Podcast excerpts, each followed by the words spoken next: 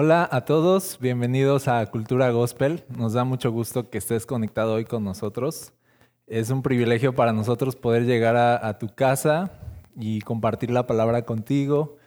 Ya llevamos eh, tres meses, esta sería nuestra doceava reunión en línea.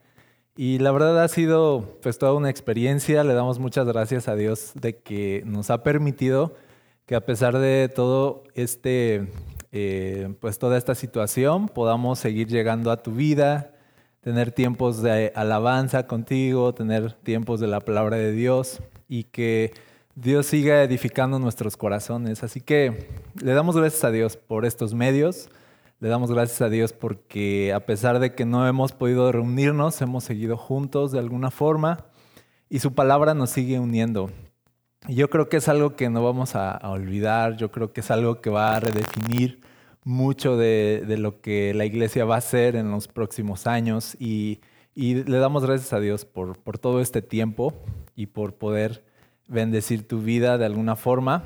Y bueno, sé bienvenido a Cultura Gospel. Si es la primera vez que estás conectado con nosotros, pues nos da gusto saludarte. Esperamos que la palabra de Dios bendiga hoy tu vida, tu corazón que puedas conocer a Jesús hoy, que puedas poner tu esperanza en Él, porque lo más importante para nosotros es llegar a conocer a Jesús y, darlo a conocer. Así que si tú estás con nosotros por primera vez, eh, bienvenido, nos da mucho gusto estar hoy conectado contigo.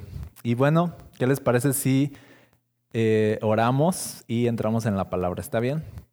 Señor, te damos muchas gracias porque estás hoy con nosotros. Gracias por cada persona que hoy está conectada. Gracias por cada familia. Gracias porque tú has preparado este tiempo para hablarnos, para hablar a nuestro corazón.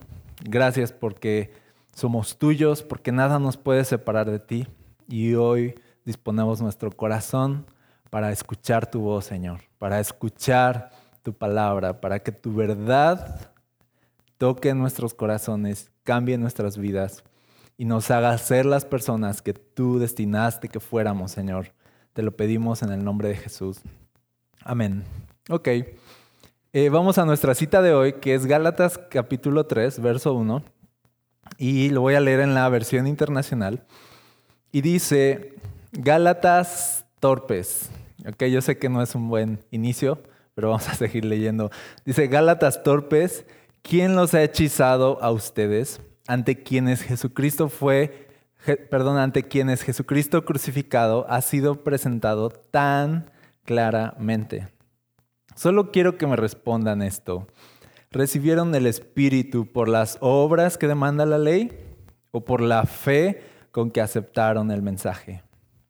Verso 3. Tan torpes son, después de haber comenzado con el Espíritu, ¿Pretenden ahora perfeccionarse con esfuerzos humanos?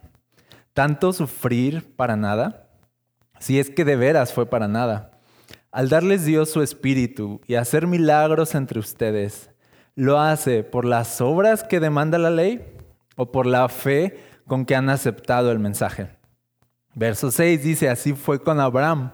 Le creyó a Dios y esto se le tomó en cuenta como justicia. Ok, ¿Por qué empieza diciéndole aquí Pablo a los Galatas, les está diciendo tontos prácticamente? Les está diciendo, ustedes son unos tontos. ¿Por qué? O sea, a veces la Biblia nos va a hablar de frente, ¿sabes? A veces, a veces la Biblia nos va a decir exactamente lo que necesitamos escuchar. Y, y va a ir de frente porque no es un juego esto. O sea, la vida no es un juego. Y ellos estaban, dice aquí, como hechizados por otras enseñanzas que los estaban apartando de Jesús y de su verdad y estaban esclavizándolos y los estaban llevando a una vida que no era la vida plena que Jesús había diseñado para ellos. Entonces hay como cierta frustración, o sea, hay cierta frustración de, oye, tienes nada más una vida, la vida no es un juego y le estás desperdiciando viviendo como un tonto, o sea, viviendo fuera de los propósitos de Dios. Eso es una tontería. Viviendo fuera de todo lo que Dios quiere darte, eso es una estupidez. O sea, viviendo ajeno a todos los propósitos y planes hermosos, eternos de Dios, o sea, es, o sea, es una tontería. Es una tontería ignorar que tienes tenemos un Dios bueno que quiere bendecirnos tanto, que quiere darnos tanto de Él y tanto de su Espíritu y de manera gratuita y por su gracia y porque Él, es tan bueno con nosotros. Y dice, es una tontería que teniendo un Dios así que quiere desbordar todo su bien sobre nosotros, nosotros estemos apartados de Él y haciéndonos a un lado de todas las bendiciones que están cayendo del cielo sobre nosotros a través de Cristo Jesús. Entonces, obviamente sí, o sea, Pablo dice así de, no sean tontos, o sea, van a desperdiciar su vida, o sea, métanse a las bendiciones que Dios les está dando, métanse a todo lo que Dios les está ofreciendo, o sea, dejen de ignorar todo, toda la bondad de Dios para sus vidas, no sean tontos. Y yo creo que es algo que necesitamos escuchar a veces, o sea, que la Biblia, que la verdad nos despierte, que nos, nos saque del sueño, del adormecimiento en el que a veces estamos y nos haga entender de, oye, tienes un Dios bueno que te ama. ¿Qué haces viviendo esa vida alejado de Él? Dice, no sean tontos. Dice aquí, ¿quién los hechizó? Ese hechizó es así como que quién los engañó, quién los manipuló. Dice, ¿en qué sentido? Dice, ¿quién los ha hechizado ustedes ante quienes Jesucristo crucificado ha sido presentado tan claramente? O sea, de ustedes ya saben todo lo que Dios les ha dado en Cristo Jesús. Ustedes ya saben del gran amor que Dios les tuvo al enviar a su único hijo para ser sacrificado para beneficio de ustedes. Ustedes ya saben eso. Dice, entonces, ¿por qué están viviendo ahora como si eso no fuera verdad. Eso es prácticamente lo que les está diciendo. Y, Pablo los está despertando y les está diciendo, les empieza a preguntar en el verso 2. Dice, quiero que me respondan esto. ¿Recibieron el Espíritu por las obras que demanda la ley o por la fe con que aceptaron el mensaje? O sea, de cómo obtuvieron todo lo que Dios les dio. ¿Lo obtuvieron porque se portaron bien? lo obtuvieron porque fueron personas decentes, ejemplares, lo obtuvieron porque fueron obedientes a la ley, lo obtuvieron porque le demostraron a Dios algo. ¿Ustedes hicieron algo para que Dios les haya, haya decidido bendecirles tanto? Haya decidido, dice, darles su espíritu, el mejor regalo del cielo que tenemos, o sea, el Espíritu Santo sobre nuestras vidas. Dice, ¿cómo llegó el Espíritu Santo a sus vidas? por lo que ustedes hicieron o fue solamente porque creyeron en Dios, porque creyeron en el Evangelio, porque creyeron este mensaje? La respuesta obviamente es, recibimos todo lo que el cielo quería darnos solamente porque lo creímos, no por nuestra obediencia, no por nuestro desempeño, no por nada que hubiéramos hecho. Y esa es la buena noticia del Evangelio, que tú no necesitas hacer nada para impresionar a Dios y que Él decida darte su vida, su espíritu y darte una oportunidad de empezar de nuevo. Tú no necesitas hacer nada. La buena noticia que la iglesia proclama es la noticia de que tenemos un Dios tan bueno que no nos exigió nada para bendecirnos, sino que nos bendijo de manera gratuita en Cristo Jesús. Entonces Pablo les está diciendo, ¿por qué ahora que han recibido todo este bien del cielo se comportan como si ustedes lo hubieran ganado. ¿Por qué ahora, después de que gratuitamente fueron salvados, empiezan a comportarse de una manera que le están exigiendo a Dios que los bendiga por su comportamiento y por su desempeño? Les dicen, no funciona así. O sea, ¿en qué momento se desviaron? ¿Quién los hechizó? La vida cristiana no funciona con base en el desempeño de las personas, sino es por la bondad de Dios que elige amarnos y bendecirnos a pesar de nuestro pobre desempeño o alto desempeño. Eso no importa. El cielo se desbordó sobre nosotros cuando no éramos nada. Cuando no éramos nada. Y nos trajo a vida. Y con justa razón en el verso 3 les vuelve a decir tontos. a los Gálatas les dice, tan torpes son. Después de haber comenzado con el Espíritu, dice, pretenden ahora perfeccionarse con esfuerzos humanos. Es como que Dios trajo todo su bien sobre nosotros en Cristo Jesús y nosotros quisimos agarrar todo ese bien y convertirlo en una religión muerta. Convertirlo en fórmulas, convertirlo en preceptos, encajonarlo, encerrarlo, echarlo a perder. Y dice Pablo, eso es una tontería. Dice, ustedes recibieron el Espíritu Santo gratuitamente. No pretendan ahora ganarse el cielo con sus buenas obras. No pretendan ahora volteársela a Dios y tratar de impresionar a Dios. No funciona así. Fíjate, dice el verso 5, al darles Dios su espíritu y hacer milagros entre ustedes, ¿lo hace por las obras que demanda la ley? O sea, les pregunta de, ¿Dios es tan bueno con ustedes porque ustedes están siendo buenos?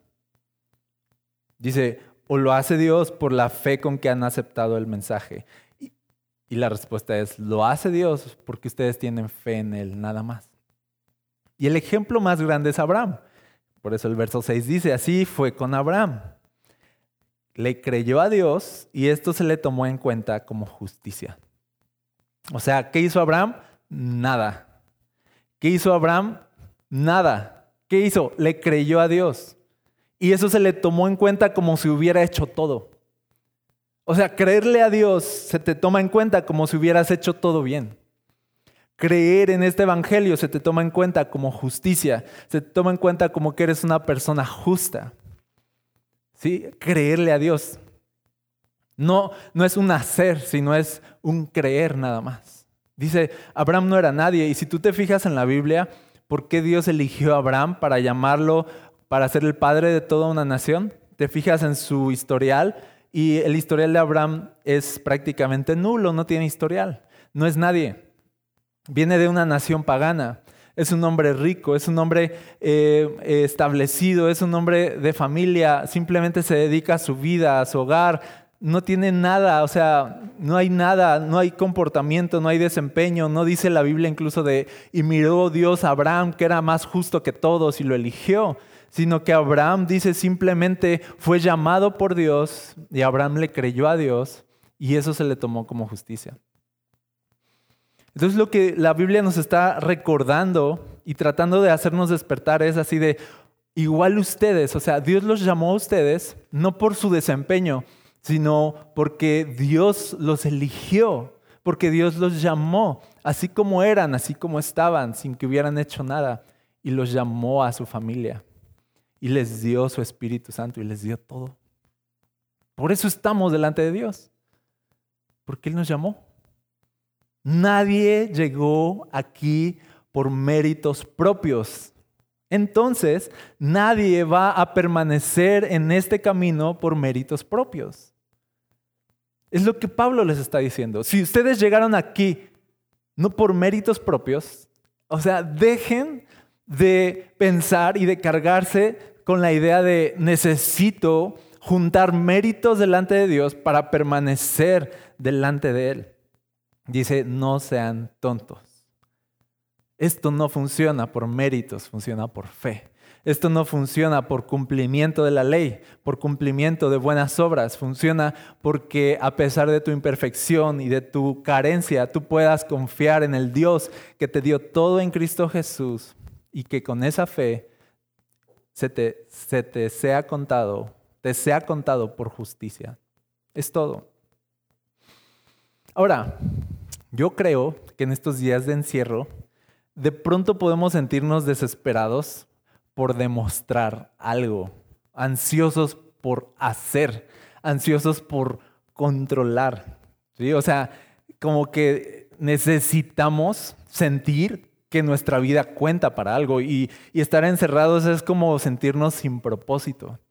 Algunos de ustedes ni siquiera han eh, trabajado a lo mejor como lo hacían antes muchas de, nuestras actividades están canceladas. Entonces mucho de lo que nosotros hacíamos ya no lo hacemos. Y estamos ahí paseándonos por la casa, ¿no? Y, sin mucho propósito y, y, empezamos a sentir que el hecho de no estar haciendo nada nos convierte en nada. ¿Por qué? Porque estamos acostumbrados a poner nuestra identidad en lo que hacemos. Estamos acostumbrados a eso. Yo soy lo que hago. Y si lo hago bien, entonces soy más. Si lo hago mal, si fallo, soy menos. Ponemos nuestra identidad en lo que hacemos. Entonces, cuanto más demuestro de mí, más seguro me siento. Cuanto más hago, más satisfecho conmigo mismo me siento. Pero mientras no hago nada, no soy nada. Y eso no es verdad. Pero es una realidad con la que batallamos. Entonces lo que la Biblia aquí nos está recordando es de, ustedes no habían hecho nada y les fue dado todo. Sigan igual. Sigan descansando en esa realidad. ¿Sí? Porque no puedes poner tu identidad en las cosas que haces, sino poner tu identidad en quién dice Dios que tú eres. Dios no te ve a ti como un empleado, Dios no te ve a ti por tus obras, por tus acciones, por cómo le puedes servir a Él. O sea, Dios no te ve así. Dios te ve como una persona. Eres valioso para Dios no por lo que haces, sino por quién eres tú. Eres valioso para Dios no por lo que haces. Eres valioso para Dios por quién eres tú. A mí me encanta que Jesús les dice a sus discípulos, no los voy a llamar siervos, los, voy a llamar amigos. Porque ustedes para mí no son personas eh, solamente que los veo por su utilidad, sino por su compañía. Amigos, amigos. Tú tienes amigos no porque te sean útiles, tienes amigos porque te gusta su compañía, porque la disfrutas. Y Dios dice, yo no los llamo a ustedes siervos, aunque lo somos, pero dice, los llamo amigos. Porque yo no te veo por si me sirves o no me sirves, por si haces o no haces, si no eres mi amigo. Sí, porque disfruto tu compañía, porque quiero estar contigo y quiero que tú estés conmigo. ¿Sí? Dios nos ve por lo que somos, no por lo que hacemos. Y nosotros no podemos poner nuestra identidad y ser tan tontos, como dice aquí, y equivocarnos en de, en de voy a ser más valioso para Dios si yo hago cosas. Y me voy a sentir miserable ahorita en este encierro si no hago nada. Y yo no sé si tú en este momento, en estos días, en estos meses, te has sentido miserable o frustrado porque no estás haciendo demasiado. O te estás sintiendo culpable porque no estás rindiendo lo suficiente. O porque tu desempeño es muy pobre en este momento. Y hoy quiero recordarte de, tranquilo, descansa, nunca se ha tratado de tu desempeño. Nunca se ha tratado de a qué te dedicas. Nunca tú no eres tu trabajo. Tú no eres tus habilidades. Tú no eres tus logros. Tú no eres tu mejor día. Tú no eres tu peor día tampoco. Tú no eres esa tristeza. Tú no eres ese error que cometiste. Nada de eso te define. Nada de eso te define. Dice, dice la Biblia, no sean tontos. No se dejen definir por las cosas que hacen, déjense definir por quién es Dios en sus vidas. Y lo que el Evangelio hace es que afirma nuestra identidad en, en, que nos dice, ustedes son hijos de Dios por medio de la fe, no por medio de lo que hacen. Ustedes son hijos de Dios porque ustedes creen en Él. Y cuando nosotros recibimos todo el amor que Dios nos ha dado y creemos en el sacrificio de Jesús en la cruz, y nos sabemos aceptados por Dios, entonces ahí ponemos nuestra identidad, en todo lo que nos fue dado, no en lo que nosotros dimos, no en lo que nosotros hacemos, sino en lo que Cristo hizo, en lo que Cristo nos dio. Ahí está nuestra identidad. Y ahí está nuestra identidad tan segura porque eso no va a cambiar. Mi desempeño va a cambiar.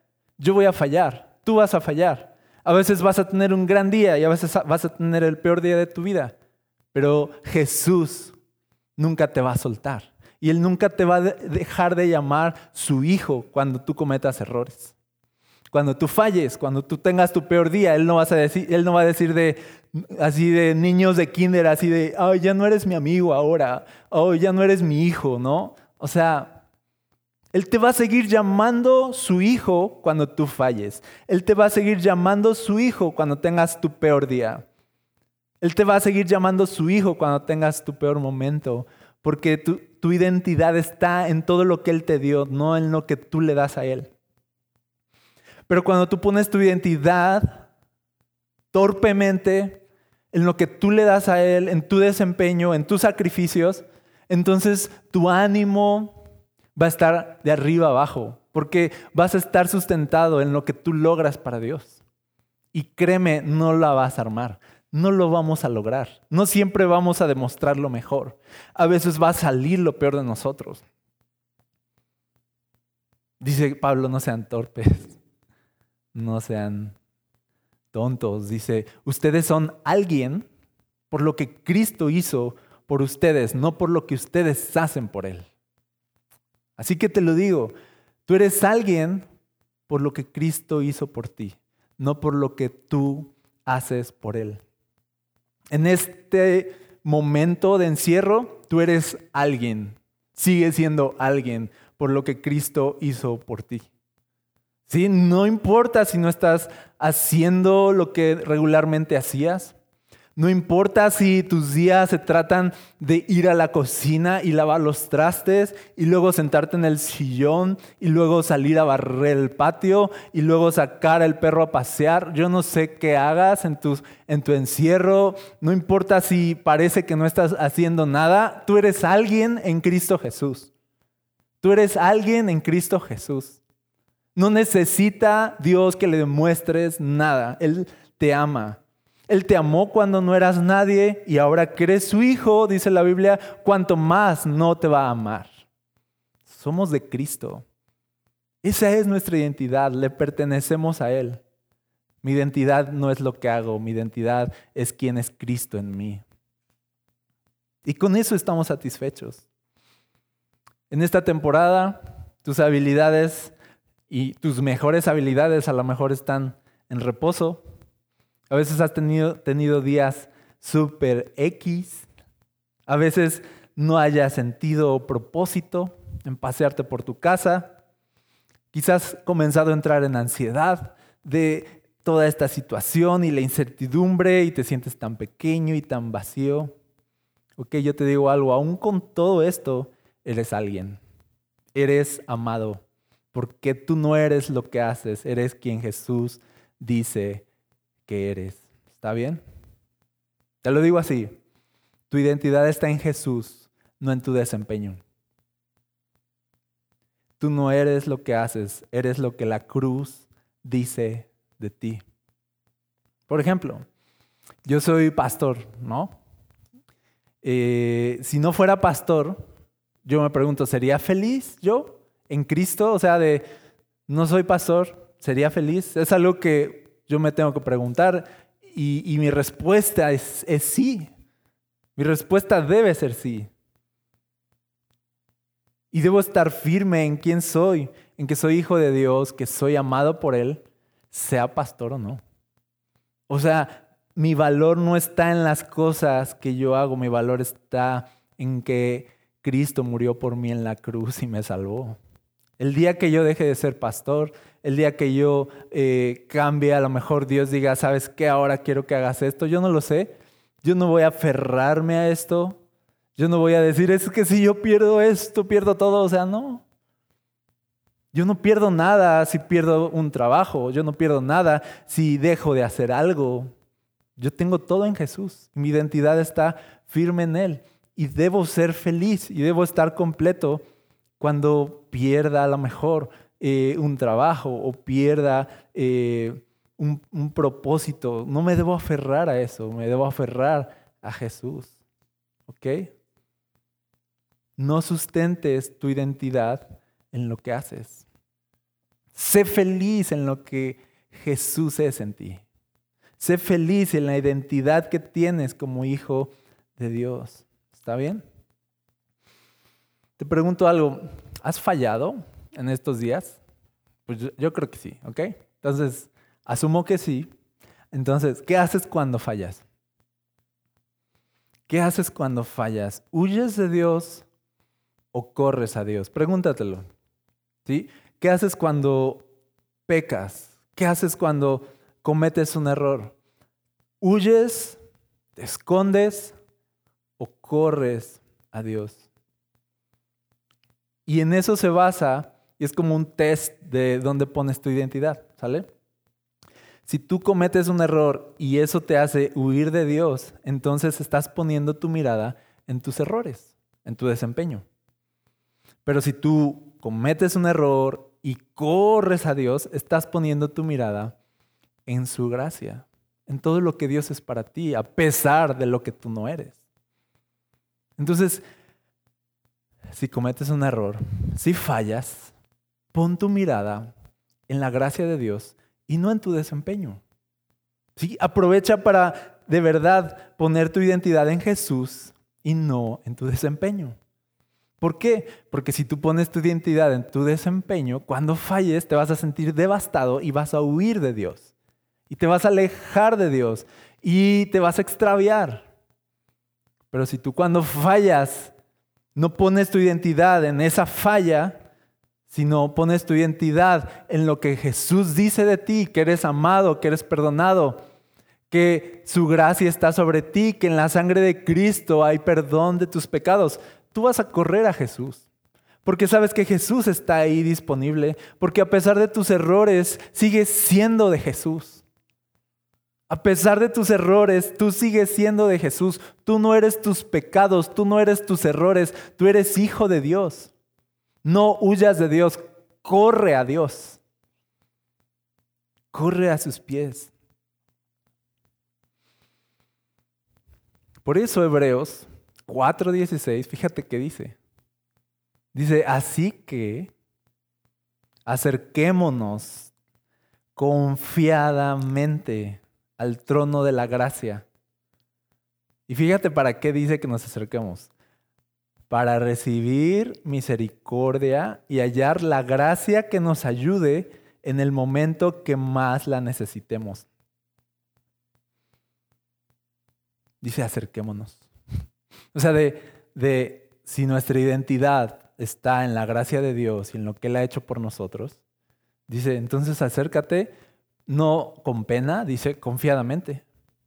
Y dice al trono de la gracia, lo llama un trono de gracia.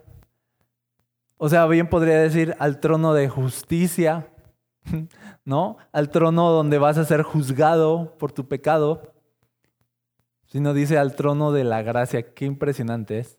Y dice, acércate confiado. O sea, está hablándole a personas que han fallado, ¿sale? Le está hablando a personas que han fallado. Por eso dice, acércate confiado. Has fallado, acércate confiado al trono de gracia para recibir qué? ¿Aplausos? Para recibir de muy bien, sino no dice para recibir misericordia. O sea, le está hablando a personas que han pecado, le está hablando a personas que van a fallar y han fallado. Les dice, ustedes necesitan misericordia y necesitan ayuda. Y necesitan venir a este trono y hallar la gracia que necesitan en el momento que más la necesiten, hallar esa gracia, hallar esa ayuda en Dios. Así que acércate, dice la Biblia. Acércate. Corre a Dios. Corre a su gracia. Cuando te sientas vacío, no te alejes avergonzado.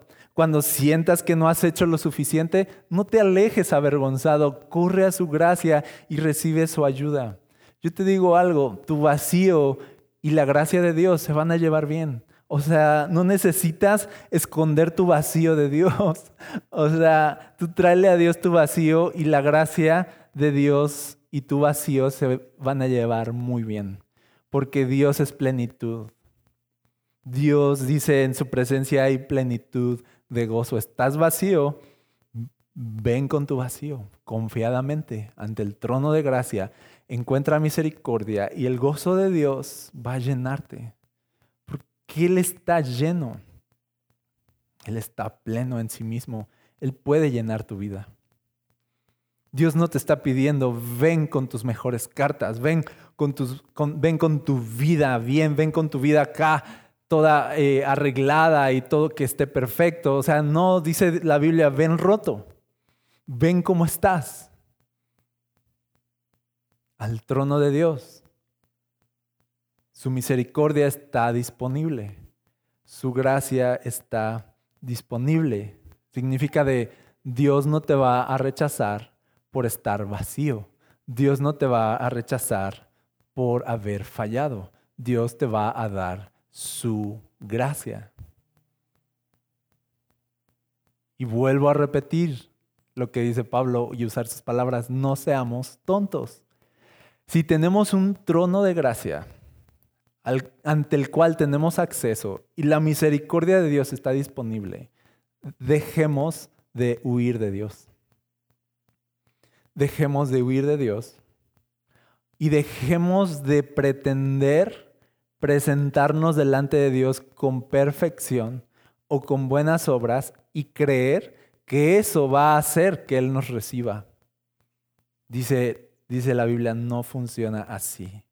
Ven cómo estás. ¿Ok? Entonces, este mensaje es para ti, que estás en tu casa, y yo me identifico contigo también. O sea, no nos sentimos gran cosa en este momento, ¿no? O sea, ahorita esta generación, por ejemplo, se dice que es una generación que quiere eh, participar en cosas que cambien el mundo, ¿no? Antes la generación pasada era como de eh, elegir un trabajo por el dinero que me va a representar. Si me va a dar suficiente lana, le entro al trabajo. Pero ahora esta generación empieza a ser más como de, ya no es tanto el dinero, aunque obvio sí, pero es también como de, de, que tenga propósito. O sea, nos queremos subir así como que al tren de aquellas cosas que parece que van a cambiar el mundo, que van a ser significativas. Entonces, no nos gusta sentir que no estamos cambiando el mundo, no nos gusta sentir que somos un cero a la izquierda, no nos gusta sentir que no estamos haciendo nada porque nos sentimos inútiles, fracasados, sentimos que no valemos de nada porque no hacemos algo.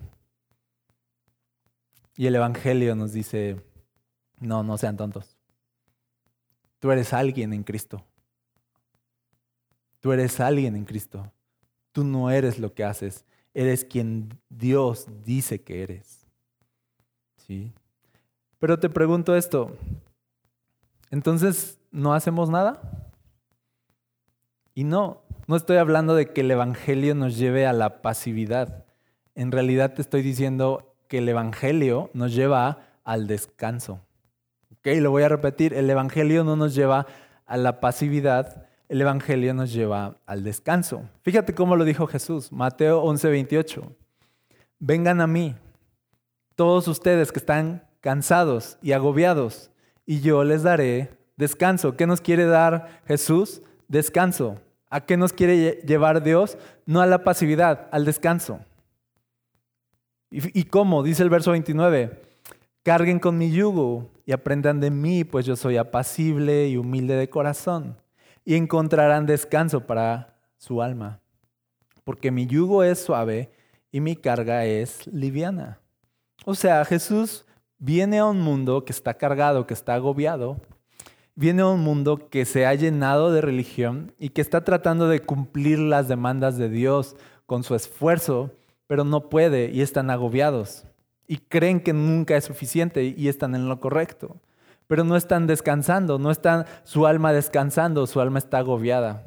¿Te has sentido agobiado de que no te alcanza con lo que eres? ¿Te has sentido como de que de verdad estás tan decepcionado de ti y de lo que eres? Alcen su mano. Yo sí, ok.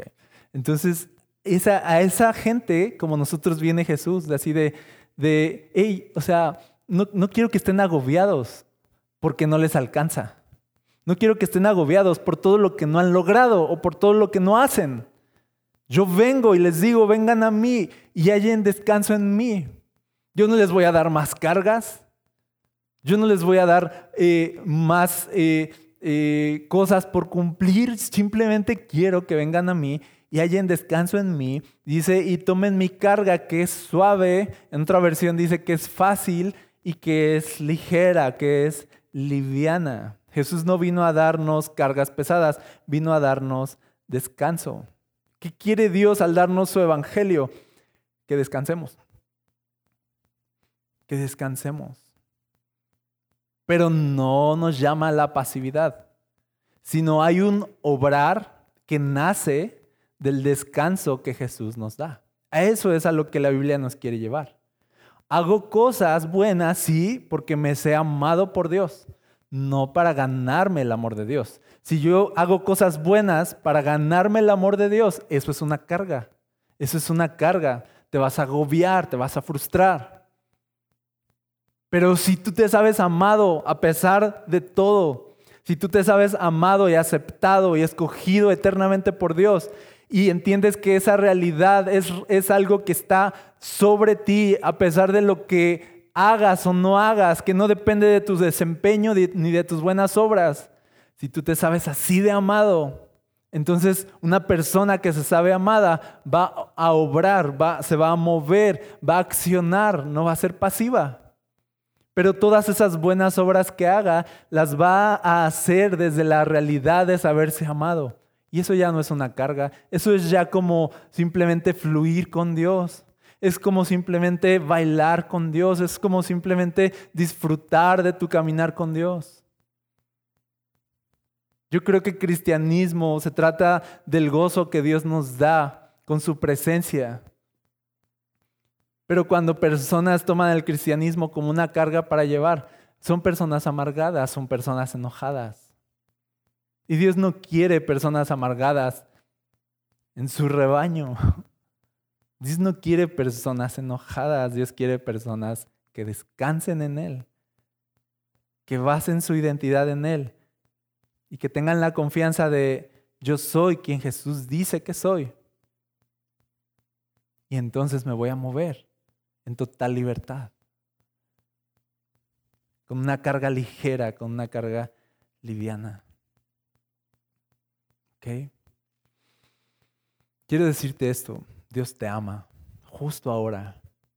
La Biblia dice que nos ama con amor eterno. O sea, antes de que nacieras, Dios te ama. Antes de que fallaras, Dios te ama. Antes de que lograras algo, Dios te ama. ¿Sí? Dios se deleita en ti no en tu desempeño. ¿Ok? Te lo voy a repetir, Dios se deleita en ti, no en tu desempeño. Deja de autocastigarte por tu desempeño. Dios se deleita en ti, deleítate en Él. Dios quiere disfrutarte, disfrútalo, disfrútalo. ¿Ok? Hoy te digo esto y con esto termino. Trabaja, sí, pero desde el descanso que este Evangelio te ofrece. Y te pido por favor que dejes de hacer cosas para sentirte bien contigo mismo y que te rindas ante el amor de Dios primero. Que dejes que su amor te cubra y su gracia te abrace así en tu vacío, así en tu fracaso, así en tu carencia. Y así como hoy estás, ven a Él, ven ante su trono de gracia y encuentra su favor y encuentra su misericordia y empieza de nuevo. ¿Sale? ¿Ok? Yo quiero de verdad con todo mi corazón decirte que descanses, que todo está bien, que Dios está contigo, que Él te ama igual. ¿Ok? Vamos a hacer algo. Quiero orar contigo y quiero que le pidamos a Dios su gracia y su misericordia pero que vengamos con nuestros vacíos. O sea, vamos a cerrar nuestros ojos. Si tú quieres ahí en casa levantar tus manos y de verdad disponerte delante de Dios. Y vamos de verdad a entender de estoy ante un Dios de gracia que ha decidido otorgarme su misericordia y su favor en el momento en que lo necesite, o sea, ahora mismo. Tú necesitas a Dios, Dios está dispuesto a ayudarte. Tú has fracasado, Dios está dispuesto a extender su misericordia a tu vida. Tú has fallado, Dios y su fidelidad están dispuestas a levantarte desde donde estés. Así que no hay cosa y no hay historia que hoy tú puedas contarle a Dios que haga que Dios retire su mirada de ti. No hay historia y no hay fracaso y no hay pecado que tú le puedas contar a Dios que haga que Dios retire su gracia de ti. Su gracia abunda y va a ser siempre suficiente para abrazar tu vida en el estado en el que esté. Así que hoy en el estado en el que estemos vamos a venir delante de Dios y recibir su gracia. ¿Está bien? Oramos, Señor. Venimos con nuestro fracaso ante ti, ante tu trono de gracia. Venimos rotos. Venimos, Señor, vacíos. Venimos con nuestros pecados, con nuestros fracasos y errores. Venimos, Señor, así como estamos, así como tú sabes que somos. Pero venimos ante ti porque hemos creído en tu Evangelio. Hemos creído en Jesús. hemos creído en su sacrificio y en que esa sangre que Él derramó en la cruz hoy aboga a nuestro favor. Así que no hay nada que pueda apartarnos de tu amor hoy. Nuestro peor día, nuestro peor fracaso, nuestro peor momento, no van a hacerte desistir de amarnos y de otorgarnos gracia. Así que Señor, aquí estamos. Yo te pido por las personas que hoy están viendo desde sus hogares y te pido que tú les otorgues la ayuda que hoy necesitan y la gracia que hoy necesitan. Que perdones sus pecados, Señor. Que los abraces con tu gracia. Que beses sus frentes. Que les hagas saber cuánto les amas, Señor y que afirmes hoy sus corazones en la seguridad de que son tus hijos todavía y de que tú no te has cansado y que no te vas a rendir de amarlos. Hoy recibimos, Señor, tu gracia. Hoy recibimos tu favor. Hoy recibimos tu bendición en Cristo Jesús. Y ponemos nuestra identidad en tu gran amor, Señor. Otra vez. En tu gran amor, Señor. Y descansamos. Descansamos. Descansamos, Señor.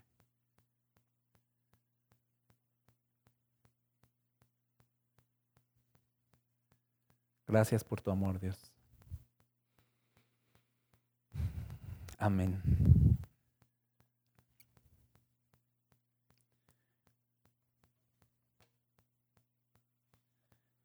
Ok, si tú no has entregado tu vida a Dios, creo que hoy es una gran oportunidad para que lo hagas, para que de verdad, ahora sabiendo que Dios no está mirando tu desempeño, sino que lo único que Él quiere es tu corazón. Ahora sabiendo que no se trata de lo que tú logras, sino de lo que Dios hizo por ti.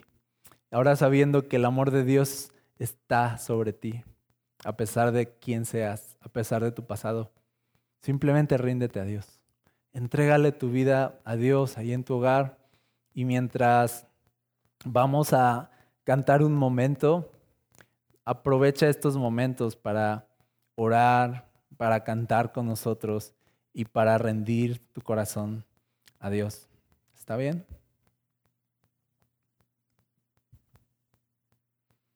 Manos que... Y ahí entra la canción, ¿ok? Y ya, todavía no acabo. ok, iglesia y amigos que nos están viendo, es un, un privilegio para nosotros haber estado contigo. Gracias por conectarte. Comparte este video con tus amigos, con más personas que crees que necesitan conocer a Dios y recibir su gracia y recibir su ayuda. ¿Está bien? Y no te desconectes. Vamos a tener unos avisos después de esto. Y recuerda que nos vemos la siguiente semana a las 12 del día. Dios te bendiga.